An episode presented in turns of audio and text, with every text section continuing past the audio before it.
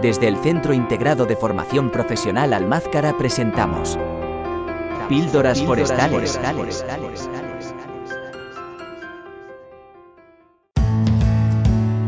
Capítulo 11.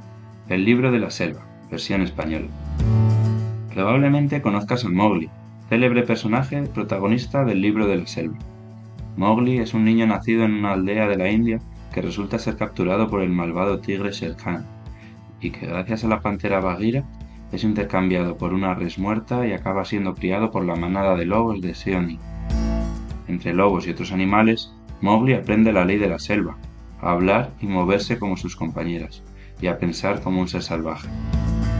Como ya sabéis, la historia de Mowgli es una ficción, escrita por Rudyard Kipling en 1894. Pero ¿sabíais que en la historia de la humanidad se han dado muchos casos de niños y niñas crecidos fuera de la sociedad, de forma salvaje?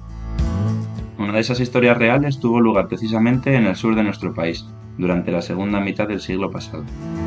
Hoy, en Píldoras Forestales, hablamos de Marcos Rodríguez Pantoja, el niño salvaje de Sierra Morena.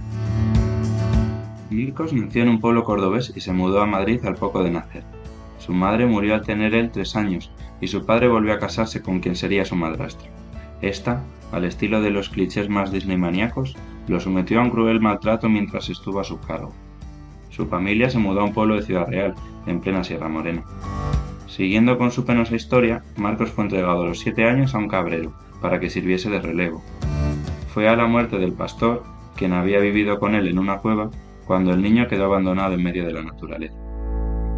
Más asustado de la gente después de años de maltratos que de la soledad del monte, Marcos nunca intentó regresar. Desde entonces y durante once años vivió de manera salvaje en los montes de Sierra Morena. Lo poco que le enseñó el pastor antes de morir fue suficiente para no pasar hambre. Aprendió a cazar conejos y perdices con trampas hechas de palillos y hojas, y a despellejar a los animales para aprovechar su carne y su piel.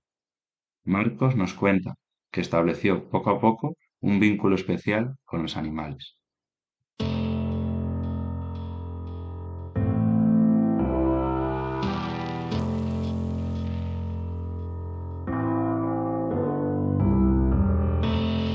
Me metí en una lobera a jugar con unos cachorritos que vivían allí y me quedé dormido.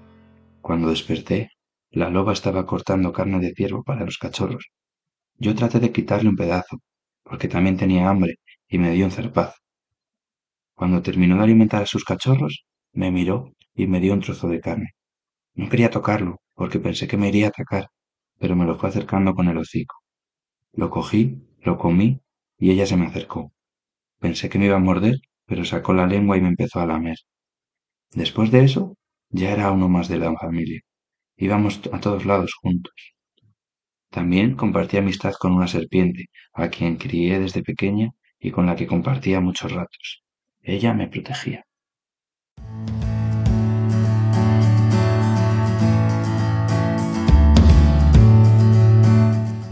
Los sonidos y los gruñidos fueron ganando el espacio a las palabras, hasta que Marcos dejó de hablar.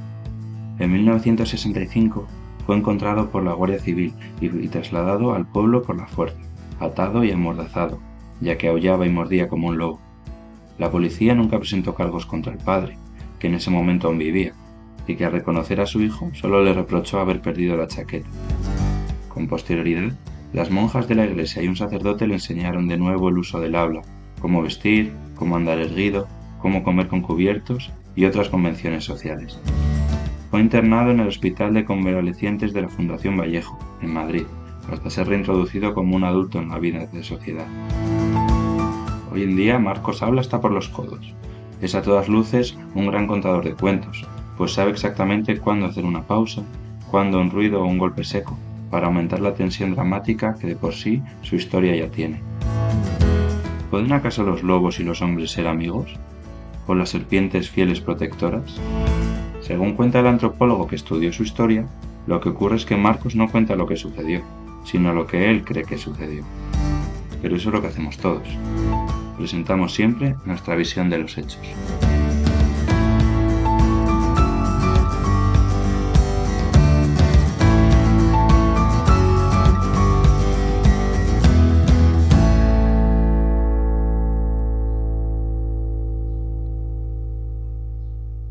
Historia de Marcos nos sugiere muchas reflexiones, como la injusticia vivida por un niño en un contexto social de extrema pobreza, o la capacidad del ser humano para adaptarse y vivir de manera salvaje en el medio natural, si las condiciones lo obligan a ello. ¿Será que al fin y al cabo los seres humanos somos capaces de aprender de los animales? y de desarrollar la sensibilidad necesaria para conectar con nuestro entorno de una forma mucho más intensa? Piensa en ello la próxima vez que pises el monte. Aquí nos despedimos hasta el siguiente capítulo de Píldoras Forestales.